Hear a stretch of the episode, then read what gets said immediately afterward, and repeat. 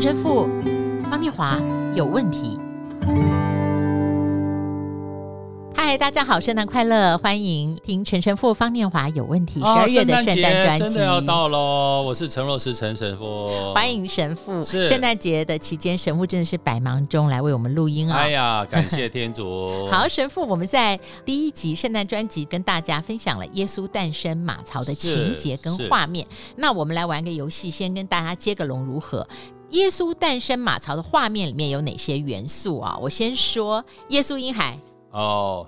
就马槽啊，圣母玛利亚，呃，天上的星，简单的留给我讲，呃，若瑟站在旁边，他的爸爸，羊，羊，还有哎，三王来朝，我一次就把你三个讲掉了，三王来朝，手上拿的东西，啊，那我再讲马，好厉害，呃，乳香，哦，还有牛，墨药，还有草，黄金，还有。讲不出来，啊、还还有牧羊人啊，牧羊人。好，我们讲到这里面，我想不出来了。听友，你有想到吗？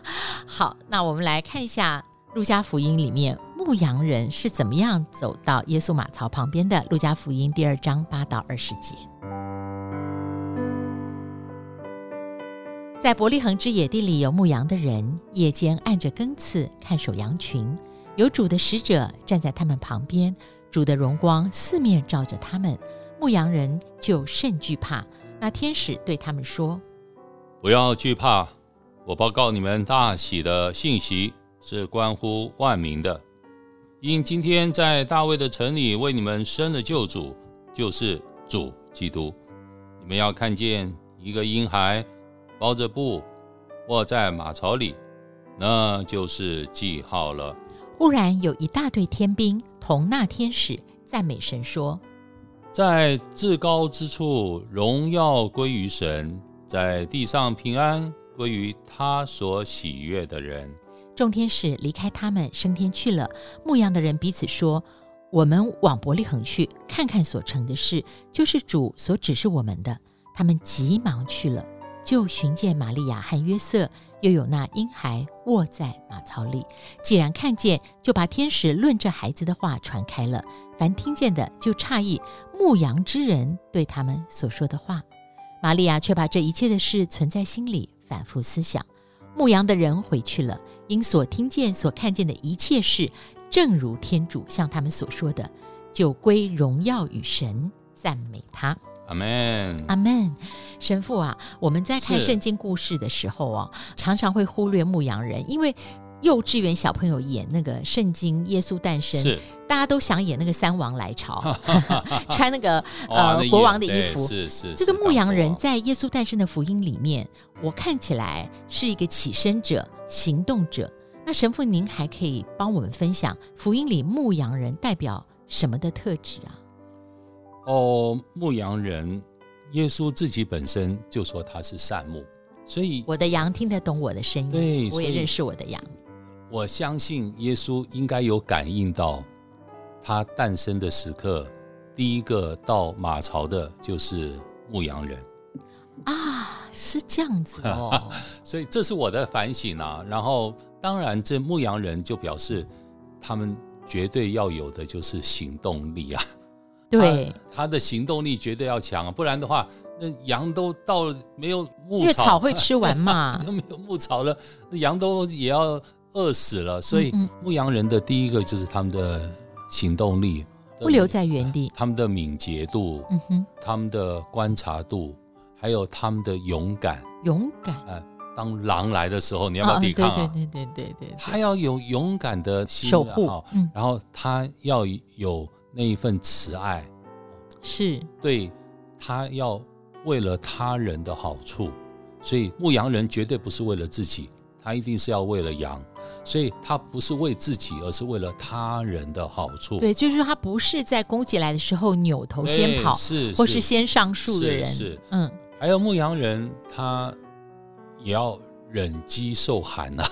对，因为我在读这个福音的时候，那天我陪一个 呃慕道的导演一起读，他就说：“念华姐，为什么轮着根刺守护羊群？对啊，然后半夜在旷野，就是隆冬嘛。”是，我说，其实我也不太晓得。我说，如果有钱的人，应该就是叫别人来看；那更有钱人，他可能有羊圈。对，我说耶稣选的这牧羊人，可能是牧羊人里面比较贫穷的。是，所以牧羊人还有一个就是我们要懂的，就是他不能够跟着别人的时间走，别人在那边放假。哦别人在那边过节啊，羊还是要吃东西啊，羊还是要带出来呀。所以别人可能在过节庆祝欢乐的时刻，牧羊人却要在郊外旷野忍受寂寞。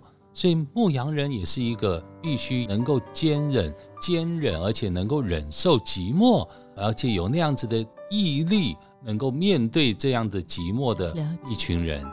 神父刚刚帮我演绎了以后，我有个感觉，就是特别你讲的，他不能随别人的时间节奏而起舞。是，我觉得他所付出的一切是本于爱、出于爱来做选择，是跟判断。对，那神父你觉得啊，除了羔羊是旧约圣经里面祭献天主的象征之外，这我想到的是还有什么可能的原因？刚刚神父有讲，因为。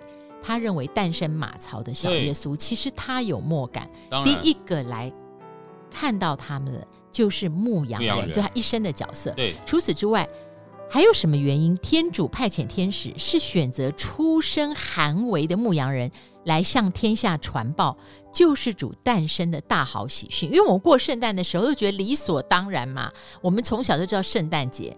但是今天回顾，天主是选择了出身寒微的牧羊人，从他们开始传报出来。所以你看，从十七节刚刚念华念到的，既然看见了，刚刚我们一谈到牧羊人的那行动力，既然看见了，就把天使论这孩子的话传开了。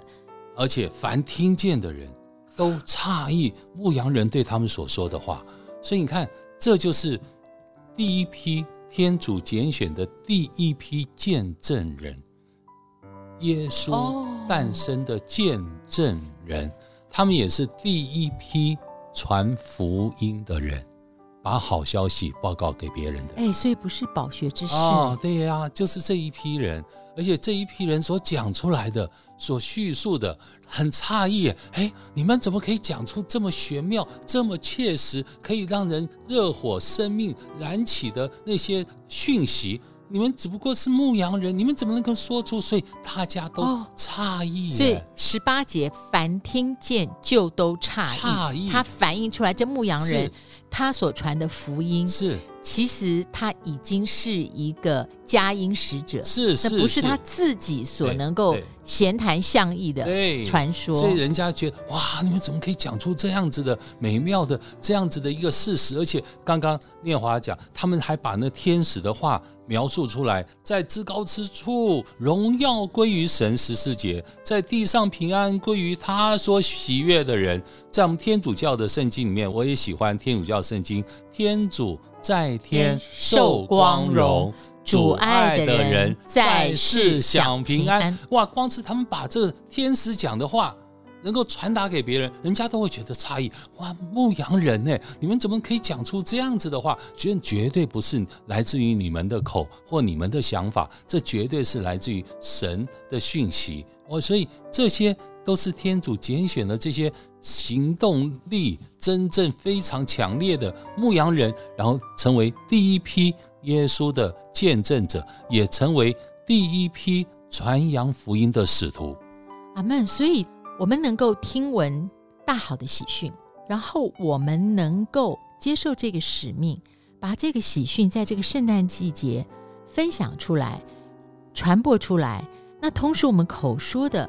而使人听了以后，凡听见的就为诧异，了解这个感谢跟赞美的原因，并不在于我们有多么的优越，或者我们具有多么丰富的才干、聪明，而是我们愿意以卑微的姿态，完全承受，在不要害怕的情绪下面，相信、寻找，最后传扬。是的，让我们一起来咏唱。这一首美丽的圣诗，圣诞。报佳音，无数天使空激灵，不闻一语不听音，三民鼓音歌声言，来向人间报福音。愿